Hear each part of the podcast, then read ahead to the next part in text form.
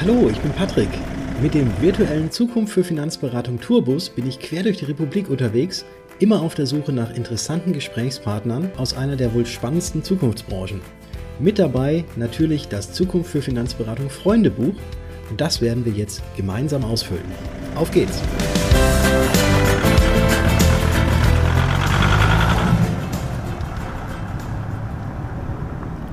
Wenn du den ersten Teil des Interviews mit Timo Heidmann noch nicht gehört hast, dann skip jetzt einfach mal in deiner Podcast-App eine Episode zurück. Ansonsten viel Spaß mit dem zweiten Teil. Du, du kitzelst hier Gedanken aus mir heraus. Äh, ja. Wahnsinn. Ja, ja, und ja. vor allem, das, das ist ja noch nicht mal das, was irgendwie in diesem Freundebuch drinsteht. Aber ich finde es. aber, aber ja. okay, sehr schön. Pass mal auf, lass uns, Patrick, lass uns doch jetzt mal drei Fragen, einfach nur mit Ja und Nein oder wenn oder dann, dass mhm. wir da mal so ein paar Freundebuchfragen abhaken. Ja, ich würde, also ich würde dich tatsächlich jetzt, weil, weil wir jetzt nämlich hier schon auf der, auf der Seite 3 sind, äh, würde ich da jetzt einfach direkt mal weitermachen, neben dem, welche Tipps und Hacks hast du für junge Finanzberater von heute? In zwei Sätzen bitte. Würdest du dich heute wieder für den Finanzsektor entscheiden und wie würdest du vorgehen, wenn du das Know-how, was du heute hätt, schon hast, damals schon gehabt hättest? Das ist natürlich eine harte Frage. In zwei Sätzen, das geht ja gar nicht. Doch, zwei ähm, Sätze waren gerade schon. Das, jetzt kommen wir zur nächsten Frage. Also würdest du dich nochmal für den Finanzsektor entscheiden und wie würdest du äh, an die Sache rangehen? Eine krasse Frage weil ähm, ich kann nicht bedingungslos sagen, ja. Ähm, Im Endeffekt muss, muss man sich darüber im Klaren sein, was man sich aussetzt oder ja, was man für ein Typ ist und worauf man sich einlässt, um es ein bisschen greifbarer zu machen. Was mich schon belastet in meiner täglichen Arbeit ist, dass die Versicherungsbranche eben so ein negatives Image hat. Und in meiner in meiner Funktion, gerade im Schadenbereich, habe ich es tagtäglich mit mehr negativen Stimmungen oder ähm, Erwartungen oder Aspekten zu tun, die ich zu klären habe. Ich muss viel Überzeugungsarbeit leisten. Ich muss einen hohen Service bieten. Äh, der Kunde schätzt aber den Wert nicht so richtig. Der hat das eher in dem Kanal, ja, typisch Versicherung, kassiert nur, will aber nicht bezahlen. Die finden immer irgendwas, um zu kürzen, immer Diskussionen, habe ich doch gewusst, bis hin zur Frage, ja, wofür bin ich denn dann versichert? Dass das aber dann gar nichts mit dem Versicherungsprodukt zu tun hat, sondern vielleicht mit der Gesetzeslage, also wie der Gesetzgeber regelt, wie zum Beispiel ein Schadenersatzanspruch begründet ist oder nicht begründet ist. Oder wenn nicht der Gesetzgeber es regelt, die Rechtsprechung es regelt. Ähm, und das gar nicht Willkür vom Versicherer ist. Ja, heißt, ich kann einen guten Job machen im Sinne von, ich kann äh, die also ich kann den Vorgang richtig entscheiden, wie er rechtlich richtig zu beurteilen ist. Ich kann mir auch größte Mühe geben, das, das, den Kunden da mitzunehmen, ihm das zu erklären oder den Geschädigten, die Beteiligten im Schadenfall. Äh, ich kann mich sonst wie anstrengen. Die Wahrscheinlichkeit, dass ich aber enttäusche, ist sehr hoch. Und das ist was, was mich persönlich ähm, ein Stück weit belastet und wo ich sage, oder wo ich nicht bedingungslos sagen kann, ich würde es wieder tun. Das habe ich vorher nicht gewusst, dass das so einen starken Ausschlag hat. Um es mal konträr darzustellen, wenn ich mir jetzt irgendwo, weiß ich nicht, auf der Kö bei Louis Vuitton arbeite und Handtaschen verkaufe, dann habe ich es da mit Menschen zu tun, die 25.000 Euro für eine Handtasche bezahlen wollen, das gerne tun, die strahlen, für die das ein besonderer Moment ist. Und wenn ich da dann als Verkäufer noch berate, werde ich wahrscheinlich bedingungslos positiv eine Atmosphäre ausgesetzt, die Spaß macht. Also ein ganz anderes, eine ganz andere Färbung in der Alltagsarbeit, als mhm. das jetzt bei mir konkret der Fall ist. Jetzt kommt das große Aber. Ich will nicht ausschließen, dass ich es trotzdem wieder tun würde, weil ich finde, dass die Versicherungsbranche einen extremen Wert hat, dass es uns geben muss. Eine Gesellschaft würde nicht funktionieren ohne Versicherung. Versicherung ist letztendlich ja, der Transfer von Risiko ja, gegen Risikoprämie und kein Mensch oder ja, kann oder die wenigsten Menschen können ihre Risiken komplett selber tragen. Das heißt, dieser Grundgedanke, der hinter Versicherung steht, also jeder zahlt anteilig ein Teil des Risikos und denjenigen, den das Risiko trifft, dem wird von der Gemeinschaft geholfen. Dieser Gedanke, den finde ich super, super stark. Da kann ich hinterstehen. Den finde ich, da finde ich toll einen, einen Beitrag zu leisten, damit dieses System funktioniert. Es ist eigentlich wie Lotto spielen, nur andersrum, ja. Also man, man bereichert die Leute nicht, sondern man hilft ihnen in der Not, ja, vom, vom Grundgedanken, wenn wir jetzt mal vom kaputten Handy-Display absehen, also wenn wir in existenzielle Risiken gehen, müssen jetzt nur über die Überschwemmungsschäden mal uns vor Augen führen, da werden Existenzen ausgelöscht. Und da letztendlich mitzuwirken und dazu beizutragen, dass so ein System funktioniert, ist unglaublich, ähm, unglaublich positiv, unglaublich schön. Und deshalb ist es eine Frage, was bin ich für ein Typ? Was habe ich für eine Stärke, auch meine Gedanken entsprechend zu steuern und auf das Positive zu lenken? Mhm. Weil nicht alles ist positiv. Und deshalb habe ich so ein bisschen gebraucht, um zu reagieren. Ich glaube, dass unserer Branche extrem viel ähm, bevorsteht. Also bevorsteht im Sinne von neue Versicherungslösungen finden, neue Arten der Kommunikation, der Ansprache, ob das digitaler Vertrieb ist, ob das überhaupt die Interaktion mit Kunden ist, ob das Aufklärung ist, ob das Interesse wecken für das, für das Gute, was die Branche da hat, ist. Da gibt es viele Felder, in die ich mich entfalten kann, bis hin, zu, äh, bis hin zur, zur Digitalisierung von Prozessen und äh, Blockchain und was es alles gibt, was noch alles auf uns zukommen wird. Ein extrem spannendes Feld, wo ich ähm, Leuten, die gerade starte, eher ermutigen würde und sagen würde, wenn ihr jetzt startet mit einer klassischen Versicherungsausbildung, heißt das noch lange nicht, dass ihr auch äh, so, ich sag mal, endet in dieser eng gedachten ähm, Karriere, sondern das Feld ist gigantisch groß. Ihr, ihr könnt in, in, den, in den digitalen Bereich gehen, in den IT-Bereich gehen, ihr könnt in den medialen Bereich gehen. Am Ende habt ihr vielleicht so ein Pech wie ich und landet im Fernsehen. Also es, es ist alles möglich und das wiederum finde ich unfassbar schön und die Basis, die da ist, also das Grundprodukt, Versicherungsschutz, Gemeinschaft, füreinander da sein, einander helfen, da muss ich wiederum sagen, wenn man sich das bewusst macht, ist es mehr wert als eine blöde Handtasche, die so viel kostet wie ein Kleinwagen. Ähm, da kann ich ganz klar sagen, hinter, hinter so einem Wert kann ich mich eher sehen und, und da meine Motivation rausziehen, als aus einer Handtasche. Ja, ich glaube, ja. Das trifft. das, äh, Mike, Mike Drop. Aber du hast dich ja damals auch dafür entschieden, in den Finanzbereich zu gehen. Wie bist du denn da eigentlich reingekommen? Äh, das ist ziemlich einfach zu erklären. Ich habe damals ein Assessment Center mitgemacht bei der Gotha, ähm, habe da nicht schlecht abgeschnitten und hatte somit die Möglichkeit, die Ausbildung da zu machen.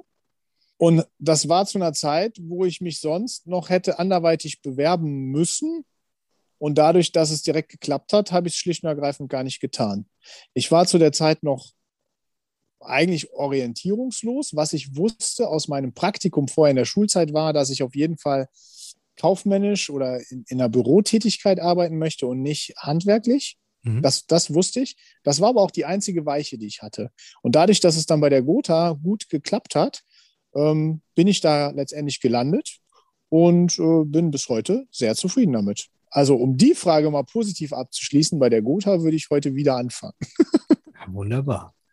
Wunderbar. Und warst du denn dann auch früher in der Schule? Du hast gesagt, du hast ein Praktikum äh, auch mal gemacht gehabt und hast dann festgestellt, dass du auf jeden Fall nichts Handwerkliches machen möchtest. Mhm. Ähm, warst du, wie warst du denn früher in der Schule? Warst du jetzt so, warst du da auch schon immer einer, der vielleicht so ein bisschen auffälliger war als die anderen Kinder? Äh, also jetzt Klassenclown will ich jetzt extra vermeiden. Ja, doch, das aber war so die Richtung. Ah. Ähm, soll ich sagen, also ich wünsche mir, dass meine Kinder nicht so werden, wie ich es war. Mhm. Ich war schon, also gutes Pferd springt knapp, das sowieso. Also mhm. drei bis vier war eher so mein Notenbereich. Äh, mhm. Mm, das hatte sich dann in der Berufsschule dramatisch geändert, weil ich mich dann tatsächlich für die Dinge auch inhaltlich interessiert habe. Ich fand es echt spannend äh, was wir in der Ausbildung dann damals gelernt haben. Mhm. Äh, in der Schule war das nicht so. Das hat mich irgendwie nicht erreicht. Da war eigentlich nur irgendwie draufladen müssen, um dann eine Klausur zu bestehen. Mhm. Und das hat mich irgendwie nicht erfüllt. Äh, ich glaube, meine Mutter hat sich auch damals sehr viel Sorgen gemacht, ob aus mir mal was wird. Äh, habe auch ziemlich viel mitgenommen, so was ich heute nicht missen möchte, mhm. aber was ich unbedingt bei meinem Kind jetzt nicht miterleben muss. Äh, ja. Das passt, das passt unheimlich toll. Ich will mich im Nachhinein, Frage. auch wenn alles verjährt ist, will ich mich jetzt im Nachhinein nicht belasten. alles klar. Aber da, da, passt diese eine Frage wirklich sehr, sehr gut. Ne? Was hat dich in deiner Kind- oder Jugendzeit am meisten geprägt? Also, wenn ich an meine kind und, Kindheit und Jugendzeit denke, dann ist das direkt, also ich hatte einen sehr intensiven Freundeskreis, mit dem ich bis heute auch befreundet bin. Also es ist wirklich ganz toll und da bin ich unendlich dankbar. Dass auch wenn jetzt im Berufsleben und Freunde um mich herum natürlich auch Familie gründen, wenig Zeit für Freundschaft ist, wir mhm. trotzdem bedingungslos verbunden sind. Und das merken wir dann, wenn wir dann mal alle paar Monate aufeinander stoßen. Wir, wir müssen keine Worte machen, um einfach uns so zu nehmen, wie wir sind und uns zu mögen. Das ist mhm. unfassbar schön, unfassbar wertvoll. Und wenn ich an die Kindheit denke, dann ähm, denke ich direkt an draußen sein. Wir haben alles draußen gemacht. Wir waren, mhm. ein, wir hatten ein Baugelände nebenan, da haben wir Buden gebaut. Wir haben auf dem Acker haben wir Baseball gespielt. Äh, wir waren den ganzen Tag draußen, abends dreckig nach Hause gekommen und erschöpft, dann noch in die Wanne und dann ins Bett. Und ich hatte eine wunderbare Kindheit. Daran denke ich dann gab es irgendwann die Mofa-Tuning-Zeiten und so und dann ging es los, wo ich dann aufhöre, mich hier zu belasten. Mhm. Und dann kam auch das Skateboard Aber ihr wisst, dazu. Ihr wisst, Mord war nicht dabei, der wäre ja nicht verjährt. Das kann man Rückschluss, an, an Rückschluss ziehen. Ja. ja, die Skateboard-Zeiten waren natürlich auch dabei. dabei. Genau. Skaten mhm. war auch dabei, ja, genau. Also immer viel draußen, viel. Wir hatten so unsere, unsere Spots, wo man wusste, also es gab ja auch in meiner Jugend gab es ja auch noch kein Handy und nichts. Ich hatte so ein, so ein Messenger, so ein, so ein Tell Me ich glaube, 1,99 D-Mark hat das gekostet, wenn man vom Telefon angerufen hat bei, bei dieser Nummer und dann wurde das in, in Buchstaben übersetzt und flimmerte dann übers Display. Das mhm. war ultra cool, so ein Tell Me oder es gab noch Quick, nee, wie hieß die? Quicks? Es gab so. einen Quicks und dann gab es noch Quicks. einen Skull. Skull, ja. ja. Das war so cool, die so am Gürtel zu haben. Ja, der Aber, Clip musste immer nach außen sein, ne? Richtig. Ja, so. den musstest du Aber sehen. ehrlich ja. gesagt, ich glaube, ich habe in meinem Leben drei oder viermal dann tatsächlich so eine Nachricht bekommen. Und das war immer die Mama, die gesagt hat, um sieben gibt es Essen. also nicht so wirklich cool, wenn man hinter die Kulissen guckt.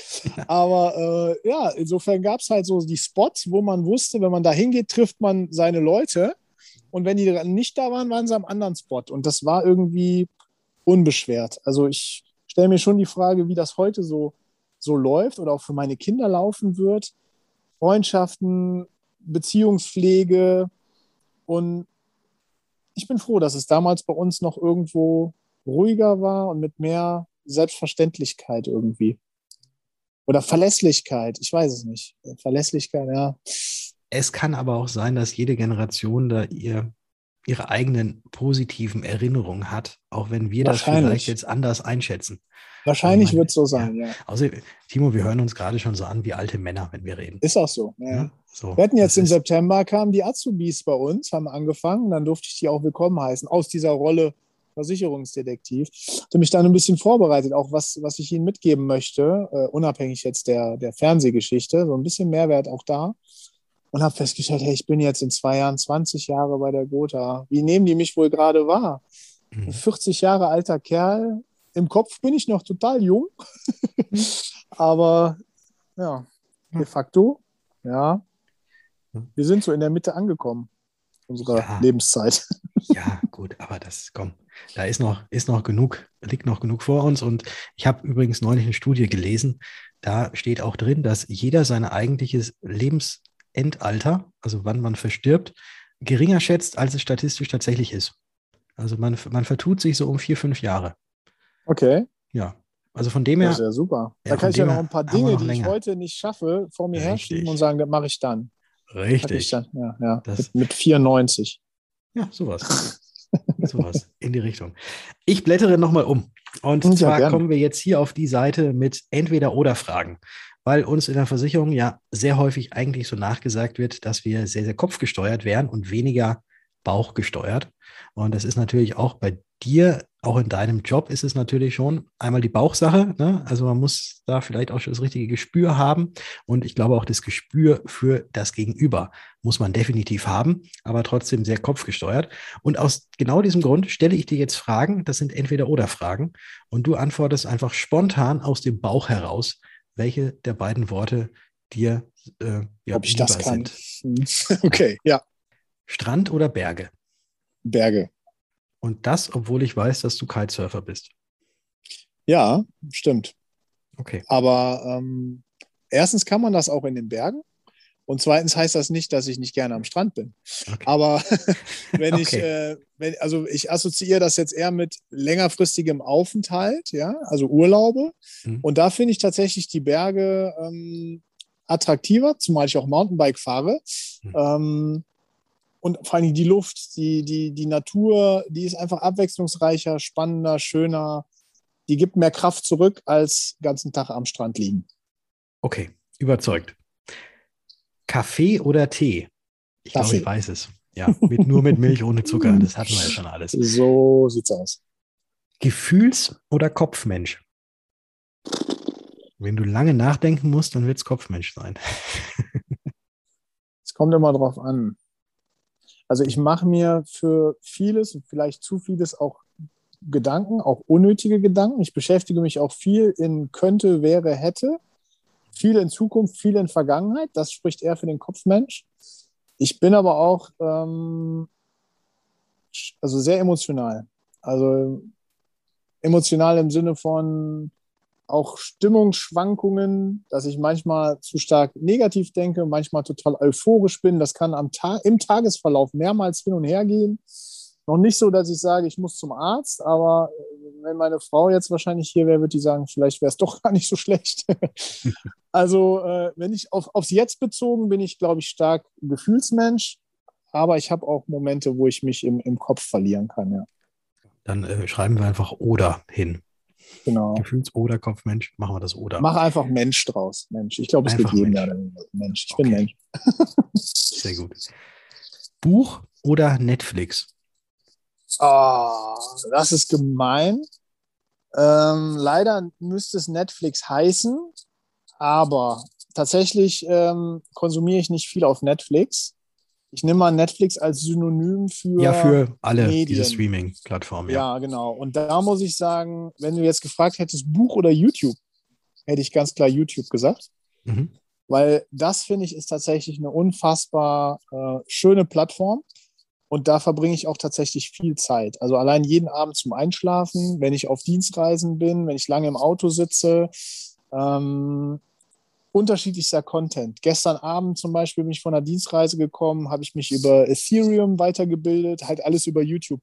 Jetzt kann man sagen, Bildung, ne, es ist natürlich auch immer sehr subjektiv und ob das da alles so qualitätsgesichert ist, ja.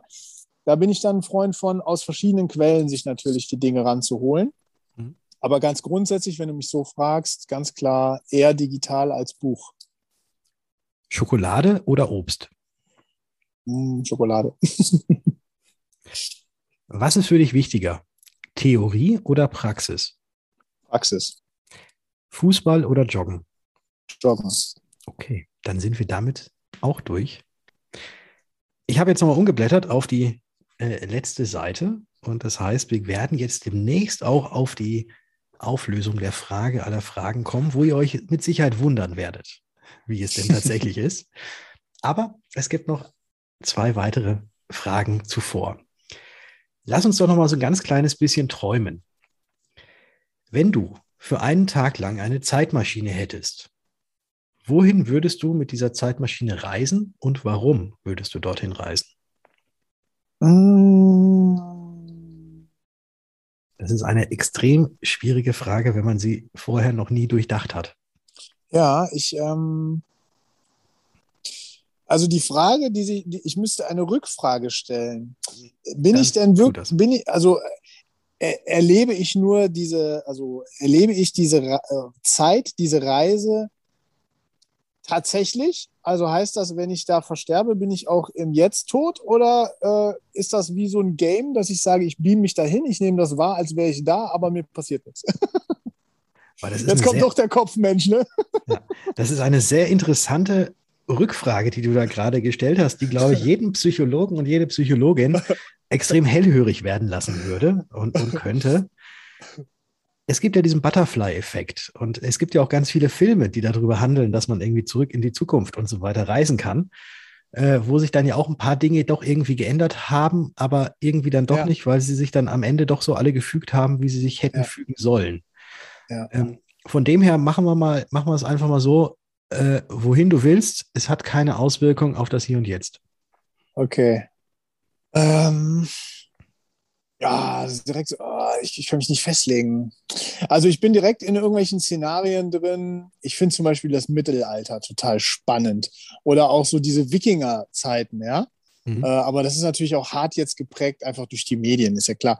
Aber ähm, so diese Vorstellung, in so einer rauen Welt sich irgendwie durchschlagen zu müssen, ja, mhm. und irgendwie mit sehr reduzierten Mitteln irgendwie klarzukommen. Das ist was, was mich so fasziniert und reizt.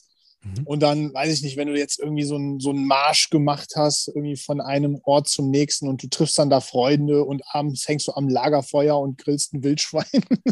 also diese Wikinger-Szenen so, äh, ja, finde ich, also obwohl ich da jetzt eigentlich gar nicht so ein Genre-Typ bin, der sich da tagtäglich drin verliert, aber wenn du mal die eine oder andere Netflix-Serie geguckt hast, finde ich, äh, ist das schon so eine total spannende Zeit. Okay. Ja, nehmen wir die einfach mal, obwohl ich mich da eigentlich nicht so wiedersehe. Das ist jetzt gerade ganz komisch, das so stehen zu lassen. Aber ähm, ich fände zum Beispiel auch, auch äh, jetzt mal realistischer noch ein bisschen, einfach mal so die Zeit, eigentlich so den, den Wiederaufbau. Also ich will nicht das Trauma vom Krieg, aber vielleicht zehn Jahre danach, so diese Zeit, wo eigentlich so ein, so ein Land komplett aufblüht mhm. das mitzubekommen und da jetzt mal realistischer, wenn man jetzt nicht den Wikinger mit seinem Fellmantel und dem Schwert und dem Feuer und dem Wildschwein nimmt, sondern mal realistischer in diese Zeit zu reisen, finde ich das eigentlich auch sehr spannend, weil allein, auch da wieder YouTube, wenn du dir mal anschaust, wie ich, also ich selber, wie ich gerade zum Beispiel heute den Immobilienmarkt wahrnehme, mit allen Dingen, die da gerade so stattfinden und, und, und äh, Wohlstandsschere etc., äh, habe ich ja eine ganz subjektive Wahrnehmung des Immobilienmarktes. Aber der hat ja auch eine extrem spannende Geschichte genommen im Laufe, ich sage mal, des letzten Jahrhunderts. Und das mehr mitzubekommen oder nach so einem Wiederaufbau, diese Phase, als dann ja viele natürlich auch arbeitslos waren, aber dann gemeinsam einfach Gebäude wieder gebaut wurden. Die Nachbarn haben alle miteinander ihre, ihre Häuser aufgebaut. Ich glaube, dass das nochmal eine ganz besondere Zeit auch war. Natürlich stark aus einem Defizit raus, aus einem Trauma raus. Also das ist jetzt nicht das, was ich äh, erleben möchte und möchte ich auch keinem wünschen. Aber diese dann doch auch unbeschwertere Zeit im Sinne von nicht so viele Alternativen haben, ja, äh, mhm. und aber auch dieses gesellschaftliche, dieses Wiederaufbauen, an einem Strang ziehen und, und irgendwo wirtschaftlich doch diesen Aufschwung mitzunehmen. Äh, das würde mich interessieren, wie sich das angefühlt hat, weil da blicke ich irgendwie sehr pessimistisch auf unsere heutige Zeit, weil ich finde, dass wir mit vielen Themen alleingelassen werden als Generation, gerade auch wir und vielleicht auch die, die jetzt so 30 sind, ja. Mhm. Ähm, die ganz Jungen, die können vielleicht noch Dinge jetzt wieder richtig einstellen, aber wir sind in vielerlei Hinsicht, finde ich, doch gekniffen, ähm, weil wir wurden noch so geprägt, weiß nicht, wie Eltern geprägt wurden. Das reicht aber nicht unbedingt, äh, wenn du nicht gerade ausgebrochen bist aus dieser Prägung, um wirklich auch für dein Alter adäquat zum Beispiel vorzusorgen. Ich glaube, die wenigsten tun das. Aber es gibt noch nicht die richtigen Antworten darauf oder zu wenige Menschen haben, haben das in ihrem Leben akzeptiert und adaptiert, was es da eigentlich braucht. Ich glaube, dass eine junge Generation, die, die jetzt aus der Schule kommen, bessere Möglichkeiten hätten, ob sie es dann tun, weiß ich nicht, sich auch selbst die Verantwortung nochmal mehr für ihr Leben zu äh, übernehmen und was auch die Vorsorge und so angeht, die Kapitalanlage angeht. Wir sind da heute viel aufgeklärter, mhm. glaube ich. Oder nee, ich muss aus, aus mir sprechen. Heute bin ich da aufgeklärter. Ich würde mir wünschen, die Sicht, die ich heute habe zu diesen Dingen, die hätte ich gerne mit 20 gehabt. Ich glaube, dann könnte ich mir heute aussuchen, ob ich arbeiten will oder nicht. Ja, und auch mit dem, also mit dem Wissen, was man heute hat, von vor 20 Jahren, ja, vermutlich. Vermutlich. Mhm. Aber sehr interessante Punkte, die du, die du da ansprichst. Ich glaube, das regt den einen oder anderen unserer Hörerinnen und Hörer auch mal an, äh, auch da auf diesen Gedanken auch noch mal ein bisschen, bisschen weiter zu kauen. Und ehe wir jetzt hier weiter kauen, kommen wir mal zur nächsten Frage. Und das ist auch wieder so eine Frage, wo wahrscheinlich auch ein bisschen Bedenkzeit dabei ist. Nenne mir doch bitte mal drei Personen, und dabei spielt es keine Rolle, ob sie lebend, tot oder auch fiktiv sind, mit denen du gerne mal essen würdest. Oder denen du gerne mal hier auf deinem ähm, Gasgrill eine Pizza zubereiten würdest. Ich habe es vorausgeahnt, dass es ein bisschen mhm. länger dauert mit dem Überlegen. Weil das ist nämlich auch so eine Frage, wenn man sich davor noch keine Gedanken darüber gemacht hat, da fallen den wenigsten so spontan tatsächlich dann irgendwie drei Personen ein.